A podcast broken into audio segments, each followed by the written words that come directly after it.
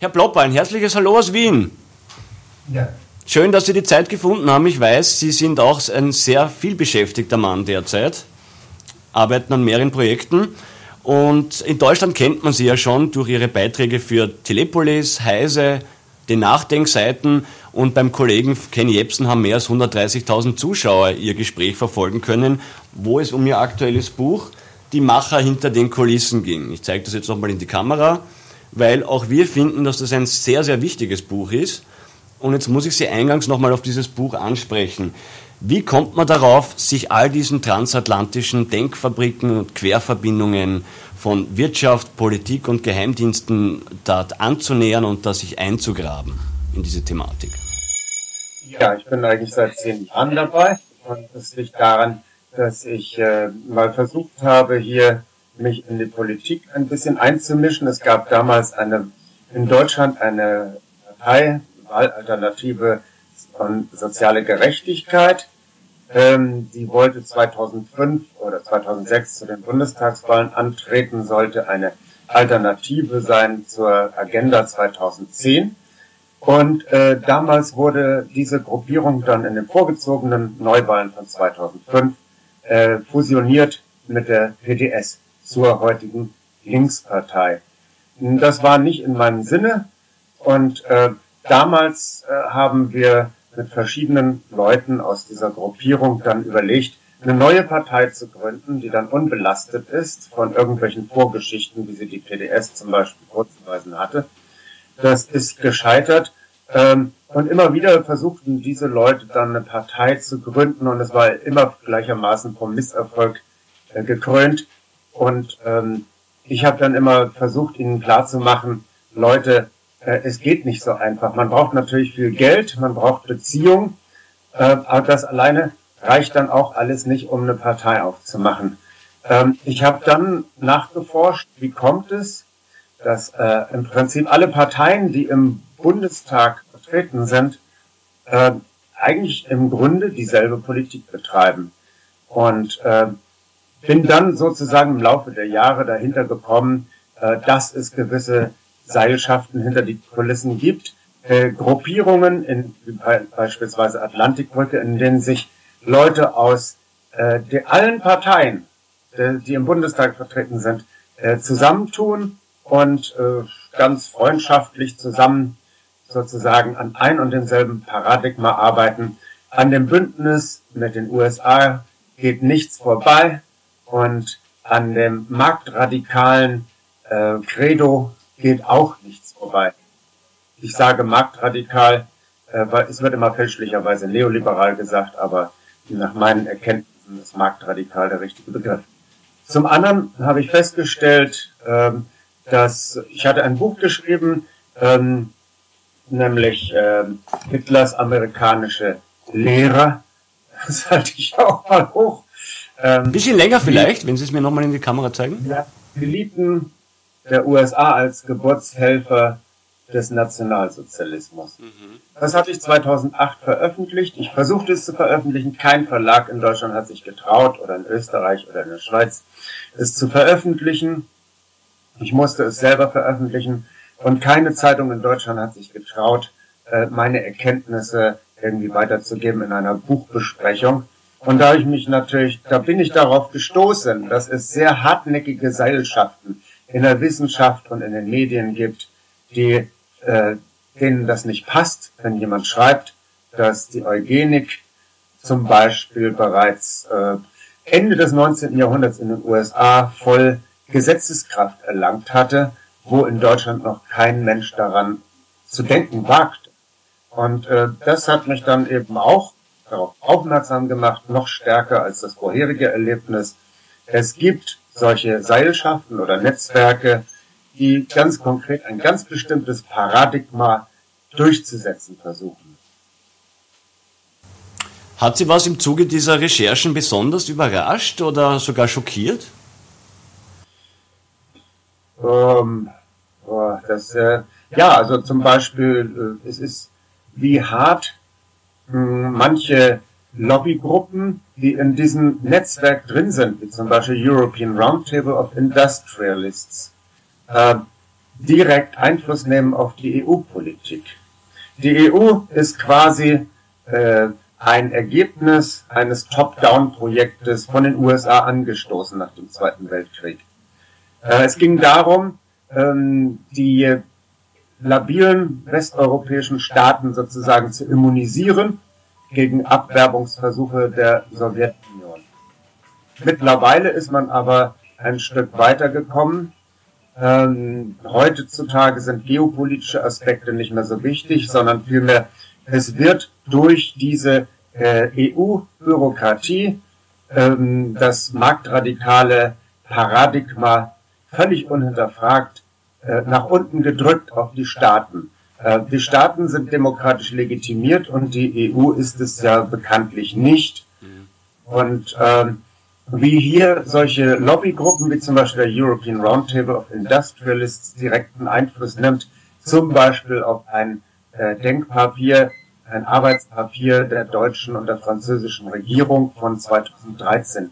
Frau Merkel hatte damals äh, François Hollande und äh, Barroso, den damaligen EU-Präsidenten, ins Bundeskanzleramt zitiert und dort saßen bereits 15 Herren von diesem European Roundtable of Industrialists und haben äh, ihre Wunschliste vorgelegt und die wurde dann eins zu eins umgesetzt. Ebenso die Lissabon-Agenda ist eins zu eins äh, einfach eine Kopie eines äh, Schreibens der des European Roundtable of Industrials. Also diese so direkte, sehr äh, derbe Einflussnahme auf die Politik hätte ich so nicht erwartet. Mhm. Jetzt haben Sie vorher angesprochen, dass alle im Bundestag vertretenen Parteien quasi dasselbe, dieselbe Politik verfolgen. Wenn man aber jetzt aktuell zum Beispiel eine Sarah Wagenknecht reden hört, dann hat man als Zuseher doch den Eindruck, dass die da ausschert. Oder ist das nur ein Spiel? Nee, also äh, ich habe ja auch mal in die Augen geschaut. Ich glaube, das ist wirklich eine Überzeugungstäterin im Moment noch. Wir haben ein paar Überzeugungstäter, die sich tatsächlich noch äh, halten können. Äh, zum Beispiel Christian Ströbele. Ja? Ähm, der ist ja, den wollten die Grünen eigentlich schon 2002 loswerden. Sie hatten ihn auf der, bei der Bundestagswahl in der äh, Wahlliste ganz weit nach unten gesetzt. Er hätte keine Chancen gehabt, wiedergewählt zu werden. Nur ein Zufall hat dazu geführt, dass er der, heute der einzige direkt gewählte Bundestagsabgeordnete der Grünen ist. Damals hatte ein Neonazi ihm während der Wahlkampagne einen Ziegelstein auf den Kopf gehauen. Herr Ströbele musste für ein paar Tage ins Krankenhaus. Und das hat eine solche äh, Sympathie oder Mitleidswelle ausgelöst, dass er dann direkt gewählt wurde, sodass der PDS-Kandidat, der bis jetzt diesen Posten hatte, äh, diesen eingebüßt hat und damit die PDS nur noch zwei Mandate hatte übrigens als kleine Randnotiz und damals aus dem Bundestag rausflog aufgrund dieses Vorkommnisses. Es gibt natürlich auch, auch, auch Tobias Pflüger von der Linkspartei würde ich als Überzeugungstäter noch einschätzen. Man darf mal gucken, wie lange der, die Sachzwänge sozusagen diese Leute noch nicht umgehandelt haben. Mhm. Welche Rolle spielen die Medien in diesem Spiel? Eine ganz entscheidende. Ähm, Sie sind sozusagen diejenigen, die in einem Chor von scheinbar heterogenen äh, Zeitungen ähm, immer dasselbe Paradigma äh, bringen, dass das äh, there is no alternative. Es gibt keine Alternative. Erstens dazu, dass wir uns in, in einem Sicherheitsbündnis ganz eng an die USA anschmiegen müssen gegen den Rest der Welt. Und es gibt keine Alternative dazu, dass wir unsere Gemeinwirtschaft in Deutschland privatisieren nur so kann, können wir in der Zukunft effektiv arbeiten. Dieser Chor geht von der Taz bis zur FAZ. Von Zeitungen, die als links eingestuft werden, bis zur Süddeutschen Zeitung, die linksliberal ist. Äh, dann gibt es eben mal eben die Zeit, die auch als liberal gilt, und die, die, äh, äh die Frankfurter Allgemeine Zeitung, die als konservativ rechts gilt, oder die Welt. All diese Zeitungen äh, sind in gewissen Sachfragen, in ganz nebensächlichen Fragen unterschiedlicher Meinung. Aber wenn es um die entscheidenden Dinge geht, wie Ukraine-Krise oder so, dann ist da ein so erschütternder Gleichklang, Und das hat äh, zum Beispiel den Medienwissenschaftler Uwe Krüger dazu veranlasst, eine Doktorarbeit zu schreiben an der Universität Leipzig.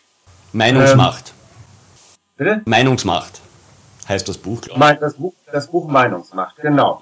Äh, ist eine Doktorarbeit, ist nicht unbedingt für jeden bekömmlich, weil das äh, Doktorarbeiten haben immer bestimmte Spielregeln. Da ist eigentlich das, das Kernsubstrat vielleicht auf 30, 40 Seiten und der Rest ist, zeigt eigentlich, wie derjenige äh, seine Arbeit angelegt hat. Ich denke, damit ist zum ersten Mal in einer äh, Studie, in einer wissenschaftlich anerkannten Studie äh, nachgewiesen worden, dass die äh, Herrschaften von, von der, äh, das war die Süddeutsche Zeitung, die Zeit, äh, die, Taz, äh, die FAZ und die Welt, äh, dass die dortigen äh, Top-Redakteure äh, alle in denselben transatlantischen äh, Elite Seilschaften vertreten sind, dass sie sich dort treffen und dass sie teilweise einen Zielkonflikt haben, einerseits Redakteur zu sein, andererseits Lobbyist für die Sicherheitsindustrie. Und das äh, war, glaube ich, auch in der Öffentlichkeit, das koinzidierte dann mit einem anderen Knackpunkt, nämlich dem, dem eintönigen Chor äh, in der Ukraine-Frage. Und da haben viele Leute gesagt in der Bevölkerung, da können wir nicht mehr mit irgendwie, wie kommt das, dass die alle den gleichen Ton haben äh, und die gleiche Forderung? Eben war Putin noch im Bundestag, jetzt ist er auf einmal ein Dämon wie Saddam Hussein. Äh, da stimmt doch was nicht. Und das war, da haben viele Leute äh, die Tischdecke zerschnitten. Ja. Ich glaube aber, das Beispiel Ukraine hat schön gezeigt, ähm, da haben sich die Medien quasi aus ihrer Deckung herausgewagt. Da wurde es, glaube ich, jedem einschaulich gezeigt, was hier läuft. Also nahezu täglich hat ja, glaube ich, der dümmste Zuschauer die Propaganda förmlich erkennen können. Hm, das, das war äh, der Druck, das war überzogen. Ja. Das war wirklich dann sozusagen überspannt. Ja. Der Bogen überspannt und es macht Krach, ja. Ja. Sehr wichtiges Tool ist ja auch Wikipedia, wo immer mhm. häufiger kritische Journalisten und auch Wissenschaftler diffamiert werden. Bei Ihnen findet man gar keinen Wikipedia-Eintrag. Was hat es damit auf sich? Ja, also es gab einen, der war in diesem im Frühjahr dieses Jahres angelegt worden, äh, existierte dort und existierte ungefähr bis September. Dann war er urplötzlich von der Bildfläche verschwunden. Ja, äh, die, es ist einem Bekannten von mir gelungen, die Löschdiskussion, also die, die Diskussion der Wikipedianer ähm, aufzuzeichnen und äh, mir zugänglich zu machen. Ähm, und ich sag mal, die, die verschiedenen User oder auch sozusagen die Hierarchen von Wikipedia konnten sich nicht ganz einigen in dieser Diskussion, ob ich nun unbedeutend sei oder ob ich ein Verschwörungstheoretiker sei. Äh, und äh, dann erschien plötzlich der Artikel wieder und er war nach ungefähr nach zwei Stunden wieder von der Bildfläche verschwunden. Also war nach der Löschdiskussion auf Probe für eine Woche soll er drinstehen. Äh, dann wurde er plötzlich aber nach zwei Stunden wieder entfernt. Da muss also auch ein heftiger Machtkampf innerhalb von Wikipedia getobt haben.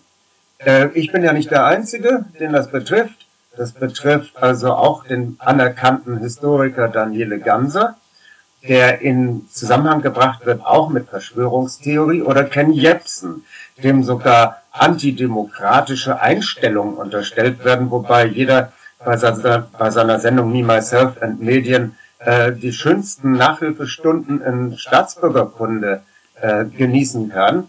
Ähm, und äh, es ist changiert, es gibt immer so bestimmte Totschlagargumente, die immer wieder auftauchen. Antisemitismus, wenn jemand wagt, die Banken zu kritisieren. Anti-Amerikanismus, wenn jemand die Politik von einem Prozent der US-Bevölkerung zu kritisieren wagt. Ähm, und äh, ja, Antisemitismus hatten wir schon. Ähm, Verschwörungstheorie. Verschwörungstheorie schlechthin. Äh, was immer das sein soll. Da ist die Wissenschaft auch völlig sich im Unklaren und Wikipedia operiert hier mit einem wissenschaftlich völlig äh, umstrittenen und undefinierten Begriff. Ähm, weil man sieht bei Wikipedia auch äh, immer wieder, äh, dass es nicht nur Personen betrifft, sondern dass ganz bestimmte Richtungen, ganz bestimmte Meinungen sehr einseitig durchgedrückt werden. Äh, ich habe, ich habe mich ja jetzt ein bisschen äh, in der akademischen Literatur umgetan. Ich habe ein Buch hier in der Hand gerade am, am Lesen. Äh, Wer definiert Wissen? Ist eine Doktorarbeit. Wissens, äh, Wissensaushandlungsprozesse bei kontrovers diskutierten Themen in Wikipedia, die freie Enzyklopädie. Eine Diskursanalyse am Beispiel der Homöopathie. Was hier so schön wissenschaftlich gepflegt gesagt wird, der Autor möchte eigentlich sagen, dass das, äh, dass die Homöopathie grundsätzlich, äh, was immer ist, äh, schlecht wegkommt als unseriös, unglaubwürdig. Es gibt andere Studien, die sich äh, mit anderen Themen beschäftigen. Mir fällt immer auf, dass Naturkräuter wie Johanniskraut zum Beispiel, da werden die Risiken und Nebenwirkungen also ganz gewaltig herausgestellt. Hm, also ich sag mal, wenn man wenn man 10.000 Liter Wasser trinkt, dann kann man auch sterben. Äh, jedenfalls äh, die äh, hm, dagegen wiederum Pharmazeutika, da werden die äh, fast, die Artikel sind fast identisch mit den Beipackzetteln und das ist äh, ziemlich kritikfrei. Ähm, und deswegen, mh, hm, weil mir das nun so aufgefallen ist und das Thema so aufgestoßen ist, habe ich jetzt mit dem Medienwissenschaftler Daniel Hermsdorf zusammen aktuell eine Petition bei Change.org mit dem Motto Transparenz bei Wikipedia. Die werden wir auch nochmal einblenden. Ja. Und das Ziel der Petition ist was genau? Ja, also ähm, es ist ja so, dass ähm, man jetzt festgestellt hat, ähm, ich ja auch durch meine Lektüre, dass Wikipedia gar keine basisdemokratische Organisation ist, keine Wissensallmende, sondern es ist äh, eine streng hierarchisch organisierte Organis äh, Gruppierung, äh, einer, also der, der Scientology-Sekte nicht unähnlich. Es ist völlig un, intransparent, wer dort arbeitet, wer dort was zu sagen hat. Es gibt eine strenge Hierarchie. Unten sind die einfachen User, dann äh, gibt es die Sichter, die äh, gucken immer rum, die Artikel, ob die korrekt sind oder ob da was Diskriminierendes drin steht. Darüber stehen die Administratoren, die Admins. Und dann gibt's ganz oben in der Pyramide die, die Bürokraten, die sind hauptamtlich beschäftigt und die sind allmächtig, wie ein, wie ein äh, absolutistischer König. Und äh, ist also auch eine Pyramide eigentlich, ne? Gut, äh, in der Verschwörungstheorie ja. ist die Pyramide sehr beliebt, aber äh, man kommt da nicht drum herum, ja. dass es eine pyramidale Struktur ist, wie bei einem Konzern. Richtig. Ähm, ich sag mal, ähm, das Schöne daran ist, ähm, die Sichter und äh, die ähm, Administratoren sind für die User, für das gemeine Volk nicht erkennbar. Sie treten nicht mit Klarnamen auf, sondern alle nur mit Pseudonymen. Und man kann auch juristisch gegen diese Leute nicht vorgehen. Es wurde versucht, über das Landgericht Köln und über das Landgericht äh, Hamburg gegen Administratoren und Sichter vorzugehen, die in den Artikeln äh, Menschen beleidigen und diskriminieren. Man kam aber nicht weit, weil äh, presserechtlich verantwortlich für Wikipedia Deutschland ist die Wikimedia Foundation in San Francisco. Mhm. Und die zu belangen, ist ungefähr so, als wenn die deutsche Steuerbehörde versucht, äh, Steuerflüchtlinge in Liechtenstein zu belangen oder auf Vanuatu.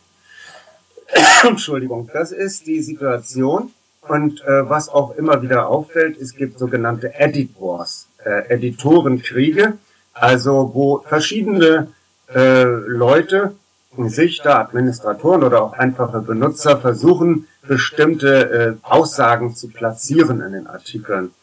Und äh, was da immer wieder auffällt, es gibt äh, einige, alle Schweine sind gleich, einige sind gleicher, äh, heißt es bekanntlich. Und ähm, es ist so, äh, bei einigen Aussagen äh, wird halt äh, immer wieder, wenn jemand versucht, einen Eintrag zu ändern, bestimmte Aussagen werden immer wieder von denselben anonymen Sichtern und Administratoren gelöscht.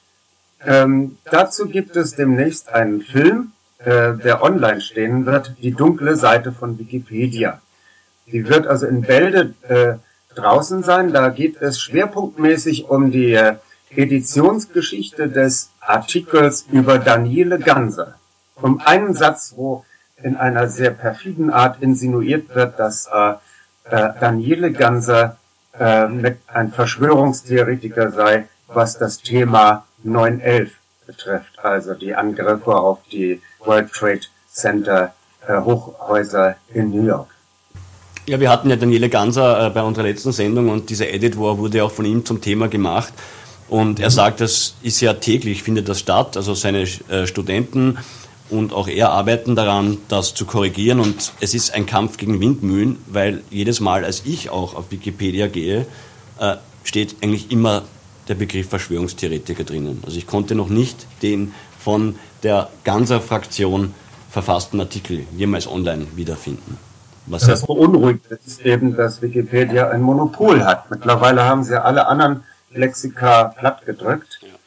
Und ähm, sie drücken aber eine ganz bestimmte Weltsicht heraus äh, durch. Und zwar eben die Sicht der US-Regierung im Prinzip.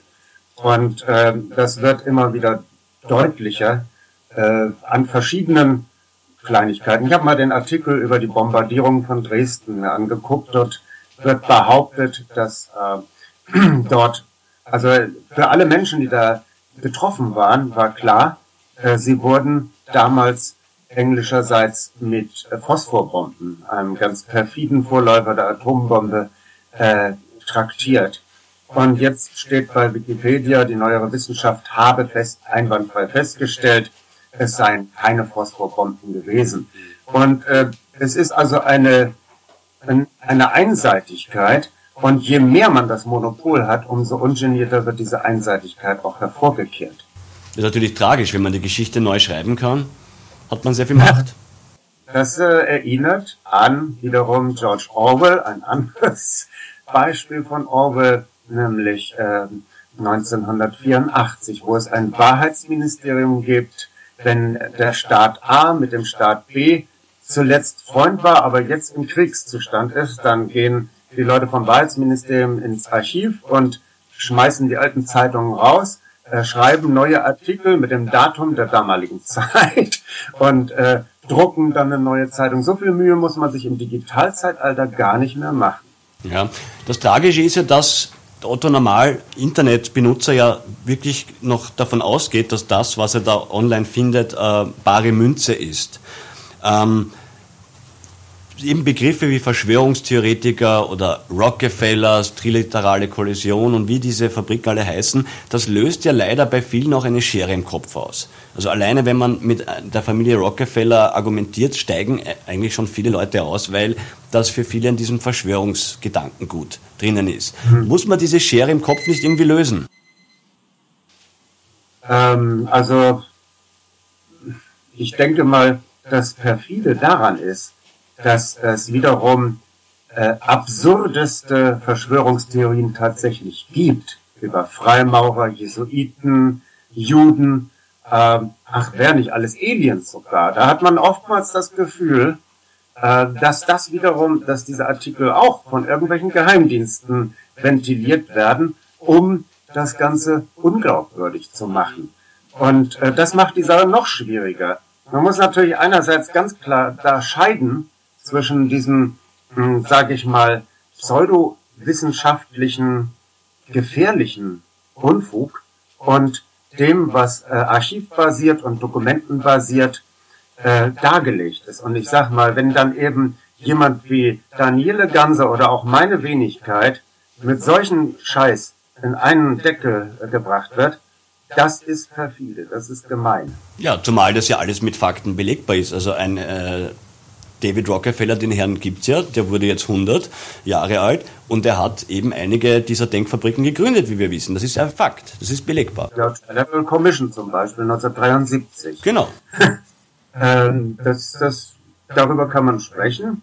Äh, und, und viele gehen dann eben so weit, nicht wahr? Das war dann der Beweis, dass die Aliens damit drin waren. Und dann werden solche ernsten Themen eben äh, veralbert. Ne? Und äh, es ist aber Faktum, dass es eine äh, Zusammenballung von Intelligenzen und Potenzen gibt, äh, die auch, sage ich mal, den, den äh, angeblichen kapitalistischen Wildwuchs durchaus ordnen und in einer gewissen Weise nach ihrem Sinne steuern, also, soweit sie es können. Herr Plopper, ein Thema, das, glaube ich, ganz Europa nach wie vor beschäftigt, auch wenn es viele schon langweilt, ist einfach die Flüchtlingskrise. Ich weiß, Sie kennen die Theorie, die auch Willy Wimmer hat das jetzt, der ehemalige CDU-Politiker, ein Mann, der ja die größte NATO-Übung in den 80er Jahren kommentiert hat, äh, ist, vertritt die These, dass hier Migranten als Waffe eingesetzt werden. Wie beurteilen Sie das? Ja, also ich sag mal, es ist zunächst einmal eine nicht mehr zu handhabende humanitäre Megakatastrophe. Das heißt, es ist völlig aus dem Ruder gelaufen. Es hat einen Chaoscharakter und es hat auch einen Schockcharakter für alle Beteiligten. Für die Menschen, die hier leben, für die Menschen, die durch die Welt geschubst werden aus irgendwelchen verbrannten Gegenden. Und ähm, ich sag mal so, der Verursacher sind ja nun mal eindeutig die USA. Von daher sind sie de facto natürlich auch Zerstörer äh, dieser Verhältnisse und sie destabilisieren auch de facto, von der Absicht reden wir jetzt noch nicht, aber de facto zerstören sie auch die bundesdeutsche oder auch die österreichische Gesellschaftsordnung, weil diese Menschen jetzt irgendwo hin müssen. Und jetzt sind sie in einer Masse hier, die man also überhaupt nicht mehr handhaben kann. Äh, jeden Tag wird irgendwie ein neuer Staat äh, destabilisiert. Und äh, es, es bahnt sich auch in Deutschland ein neuer Bürgerkrieg an, oder überhaupt ein Bürgerkrieg. Wir haben zuletzt in, den, in der Weimarer Republik einen Bürgerkrieg gehabt. Wenn man die, die Internetforen liest, dann wird einem Speiübel, äh, da wird nicht mehr gesagt, äh, der andere ist ein Gegner, und ich respektiere den aber als Menschen, auch wenn ich seine Auffassung schlecht finde. Da gibt's gleich sofort die Mordkeule. Und neulich hat Pegida sogar zwei äh, Galgen äh, auf dem Theaterplatz in Dresden aufgestellt.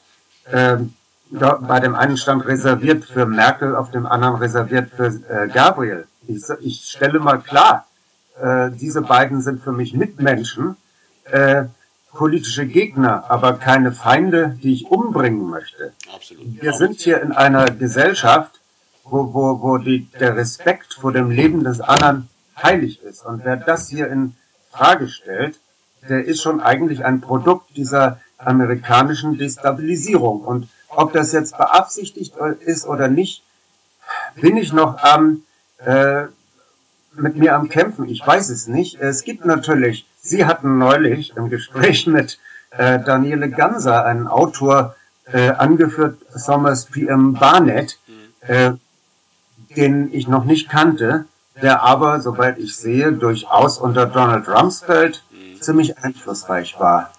Ähm, und der hat ja gesagt, äh, ganz offen, man könne Europa, man könne Deutschland, den gefährlichsten Konkurrenten äh, der USA, wenn er sich mit Russland zusammentut, eben dadurch platt kriegen, dass man sie überschwemmt mit äh, fremdrassischen äh, äh, Einwanderern und da kommt sein Rassismus voll durch. Er spricht davon, es gäbe dann eine eine Mixtur, eine Rassenmixtur, die dann intellektuell sozusagen unter der arischen Herrenrasse stünde, äh, äh, die äh, ja dumm genug äh, ist oder dumm ist, zu dumm ist, um zu kapieren und äh, intelligent genug, um arbeiten zu können. Äh, da kommt also sein sein narzisstischer äh, Rassismus, nicht narzisstisch, sondern narzisstischer Rassismus voll zum Tragen. Wie weit das jetzt wirklich Einfluss hatte auf die konkrete Politik der USA, kann ich nicht beurteilen. Aber auf jeden Fall kann man sagen, dass die jetzige Situation eine logische Folge der marktradikalen Verwahrlosung dieser Welt und der Lähmung der Nationalstaaten durch diese marktradikale Politik ist. Hm. Was ja, glaube ich, für Historiker und Journalisten doch einfach schön ist, dass diese Verrückten und Menschen wie einen Barnett, würde ich jetzt mal äh, unterstellen, das sind Soziopathen, äh, ihre Gedanken offen in Büchern niederschreiben. Das ja. ist ja eigentlich auch extrem dumm und gefährlich von diesen Menschen. Salonfähig sind. Ja. im, im Oval Office äh, sich austoben können. Also im Präsidentenzimmer. Das zeigt die Arroganz. Bitte? Das zeigt aber auch eine gewisse Arroganz, die da vorherrscht. Ne? Ja, ja, also, äh, äh also äh, Alan Dulles hat ja mal gesagt, nachdem er auf Widersprüche im Kennedy äh, Attentatsreport, im Warren Report hingewiesen wurde, ah, don't worry, the Americans don't read. Also diese Elite, diese selbst erklärte Elite in den USA, die hält den Rest der US-Bevölkerung für so dumm, dass man ungeniert äh, daher schwätzen kann, wie, wie, wie es einem im Kopf kommt. Ne? Mhm. Jetzt zurück zur Flüchtlingskrise. Wie beurteilen Sie da die Vorgehensweise der Politik? Äh, ist das wirklich den Politikern abzunehmen, dass sie da am falschen Fuß kalt erwischt wurden und dass das nicht absehbar war, dass jetzt hier mhm. ja. eine Völkerwanderung stattfinden wird?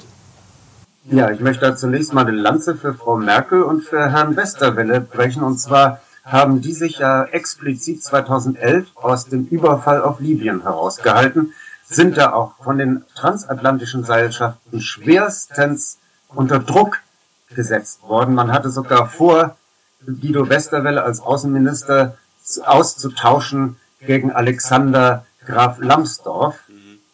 Äh, und äh, Frau Merkel sieht sich seitdem auch immer wieder größten Angriffen äh, ausgesetzt. Eines war ja klar, äh, ob man das nun gut findet oder nicht. Äh, effektiv hatte Gaddafi einen Deal mit der EU, dass er sozusagen die erste Flüchtlingswelle schon vor seiner Haustür abhält. Human finde ich das auch nicht, aber dadurch, dass man äh, Gaddafi auf die widerwärtigste Art ermordet hat und äh, den Staat jetzt in einer ganz grässlichen Weise ins Chaos gestürzt hat, hat man den jetzigen Dammbruch auch zu verantworten. Und äh, das war sozusagen, dass ich denke, dass Frau Merkel und Herr Westerwelle damals schon wussten, was darauf auf uns zukommt. Das heißt, es ist ihnen natürlich bekannt. Sie hatten aber auch eben nicht die, die Macht jetzt, sich gegen diesen militaristischen Irrsinn durchzusetzen. Ähm, der jetzige Dammbruch, der folgt, überfordert natürlich unsere Politiker, ganz klar. Mit der Ausstattung, die unsere Politiker haben, die ist relativ bescheiden, ähm, sind sie völlig überfordert. Sie, sie sind nur noch, wobei ich äh, sage, es gibt natürlich gewisse Leute, die sich schon Gedanken machen, wie, wie man zum Beispiel auch die Kommunalpolitiker mehr unterstützen könnte. Witzigerweise sitzen die ja gerade bei der CSU oder bei der Linkspartei. Also äh, die paar Vernünftigen, die über die diejenigen nachdenken, die es vor Ort zu verantworten haben.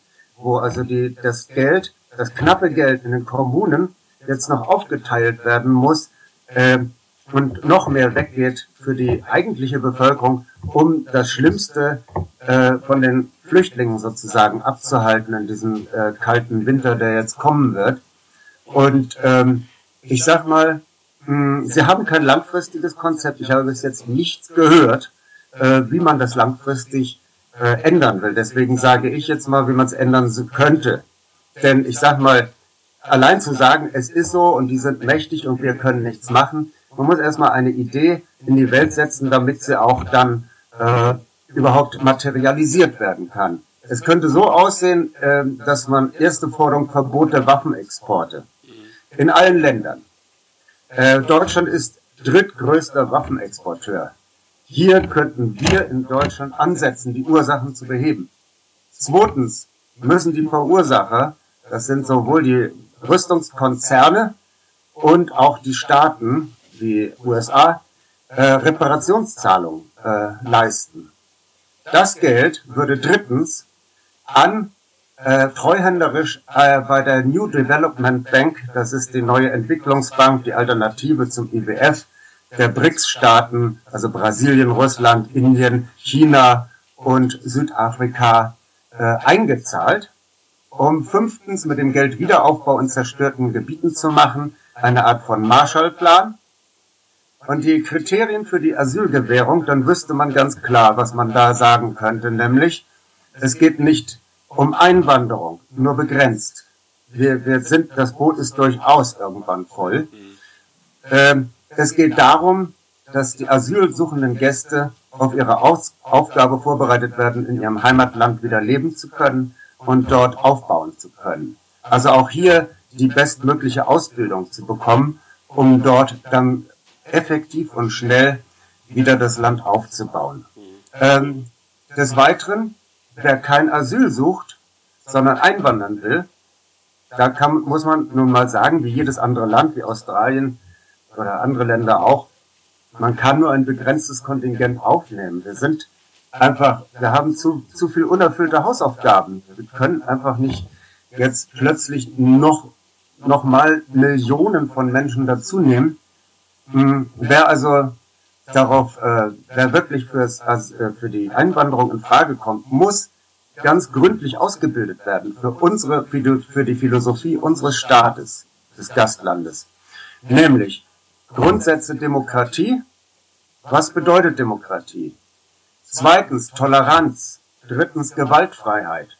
Es ist ja so, viele von diesen Leuten kommen aus, sind schwerstens traumatisiert, kennen nur die Steinzeitlogik, entweder ich oder der andere überlebt. Und für die ist es natürlich schon mal ein Hammer, dass man bei uns sich den Weg zum Bäcker nicht freischießen muss. Und äh, ich sag mal, diesen Leuten muss das erstmal klar gemacht werden. Und wer das nicht akzeptiert, wer danach nicht lebt, würde ich sagen, der muss eben dann sich ein anderes Land suchen. Aber äh, es geht nicht, was wir hier jetzt erleben, dass irgendwelche faschistoiden äh, Lümmel, sage ich mal, mh, hier sich gegenseitig verprügeln in, in irgendwelchen äh, äh in irgendwelchen Aufnahmelagern oder vielleicht sogar auf, auf die beschäftigten ehrenamtlichen Helfer oder Ärzte losgehen. Äh, da müssen, sage ich mal, da muss man ganz klar den Leuten eine Perspektive bieten, also nicht Repression, sondern ein Angebot machen. Man muss auch, auch sagen, hier sind Grenzen. Irgendwo sind hier Grenzen. Herr Plopper, wenn man sich das Bild jetzt so anschaut, mit all diesen Denkfabriken, mit auch diesen wirtschaftlichen Verflechtungen, ich nenne jetzt mal BlackRock als äh, repräsentativ, weil das für die meisten Leute ein Begriff ist, IWF, all diese Konstrukte und die Herausforderungen, die Europa jetzt äh, ins Haus fallen, da steigen natürlich die meisten Menschen aus. Das erscheint ein, ein, ein riesiger Berg, der nicht zu überwinden ist. Wie kann man die Menschen da aufbauen? Wie, welche Lösungsansätze gäbe es und was kann jeder Einzelne zu Hause machen, um die Lage zu verbessern? Äh, ich schließe mein Buch, äh, also ich, im letzten Kapitel äh, stelle ich ja dar, was wir besser machen können. Und ich sag mal, dass man das so pessimistisch sieht und so aussichtslos, das liegt an der Monokultur unserer Medien. Das heißt, ich habe geschrieben, nachdem Sie das Buch geschrieben, äh, gelesen haben, äh, werfen Sie Ihren Fernseher zum Fenster raus. Es gibt dort nichts, aber auch gar nichts, was mit Information zu tun hat, was man verpassen könnte. Es zieht einen nur runter. Es ist eine psychologische Kriegsführung gegen das Volk ganz gezielt und perfide von Hunderttausenden von Wissenschaftlern ausgetüftelt, wie man die Leute mental klein kriegt, wie man dazu, sie dazu bringt, sich nicht selber zu achten und zu lieben. Nur wer sich selber achtet und liebt, kann auch andere Menschen achten und lieben. Äh, es wird nur gesagt, wenn du nicht dieses Rasierschaum so und so nimmst, dann bist du kein richtiger Mann. Wenn du das Auto mit 3000 PS hast, dann, äh, wenn du das nicht hast, dann bist du auch kein richtiger potenter Mann. Äh, solche Geschichten, die äh, der Propaganda-Experte äh, Edward Bernays entwickelt hat, äh, spielen ja hier überall eine Rolle. Jeder fühlt sich irgendwie minderwertig. Wenn man diese, ich, ich sage auch, also zum Beispiel die Nachdenkseiten, äh, das ist ja diese bekannte kritische Webseite, dort wird ja immer wieder dazu aufgerufen, dass sich die Leute zu Gesprächsrunden zusammenfinden. Also was weiß ich, fünf Leute, die zu Hause einfach mal diskutieren und ich sag mal, das ist schon, schon viel wert. Ich denke, mh, ansonsten ist es einfach in der großen Politik so, wir haben, und das muss man deutlich machen, in Zentraleuropa, das heißt auch, betrifft Österreich, Schweiz, Deutschland, skandinavische Länder, äh, Niederlande, wir haben eine Dreiteilung der Wirtschaft. Wir haben eine Wirtschaft traditionell, in der Genossenschaften öffentlich-rechtliche Unternehmen und staatliche Unternehmen wesentliche Versorgungsfunktionen übernehmen oder die wichtigsten übernommen haben, traditionell. Äh, und nur die Bereiche, äh, die nicht, wo nicht allzu viel Schaden durch profitorientierte Wirtschaft angerichtet werden kann, äh, sind sozusagen freigegeben für die Profitwirtschaft. Wir müssen, also es ist durch Gehirnwäsche den Leuten ausgeprügelt. Ich merke das immer wieder. Die Leute gucken mich immer wieder an, wie ein Auto, äh, wenn ich sage, wir haben eine ganz andere Struktur, eine ganz andere äh, Menschlichkeit, äh, die davon ausgeht, dass man nicht über die Schwachen rüber trampelt. Unser Steuerrecht ist so strukturiert, dass dem Verfassungsauftrag, dass jeder Bürger gleichen Zugang zu allen Einrichtungen hat, auch Genüge getan wird.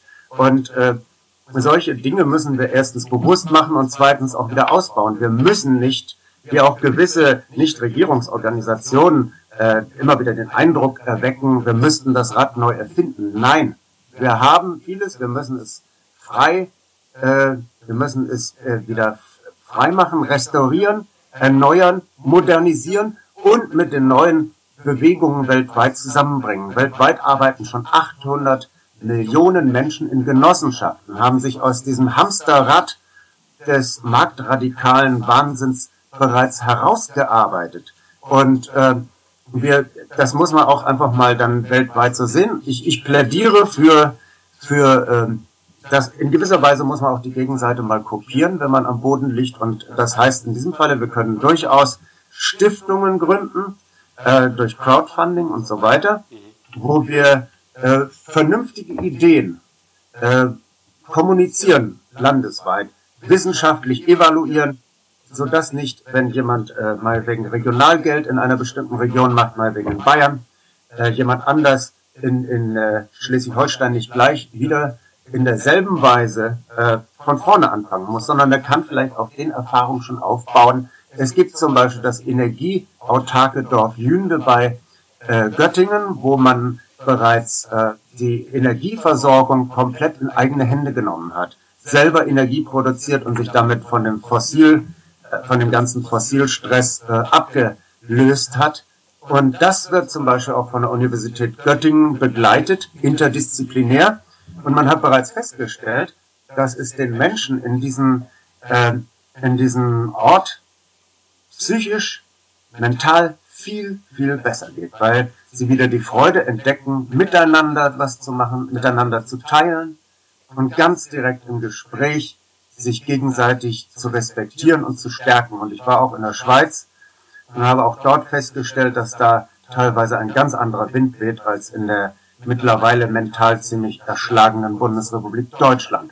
Und ich äh, Dasselbe sieht man auch mal wegen, man kann verschiedenste gute Ansätze, die sich auftun, zum Beispiel Degrowth. Es gibt, äh, es gab eine Konferenz äh, in Leipzig, die sich damit befasst hat, eine Wirtschaft zu entwickeln, die nicht auf Wachstumsbahn aus ist, sondern eben nur auf Bedürfnisbefriedigung der Menschen. Und äh, es gibt, äh, was weiß ich, Repair-Cafés, alles das kann man endlich mal vernünftig, nicht nicht zu einer kuriosen Häkelecke machen, sondern wirklich äh, sage ich mal, zusammenbringen, äh, mh, miteinander verbinden und die Erfahrung austauschen.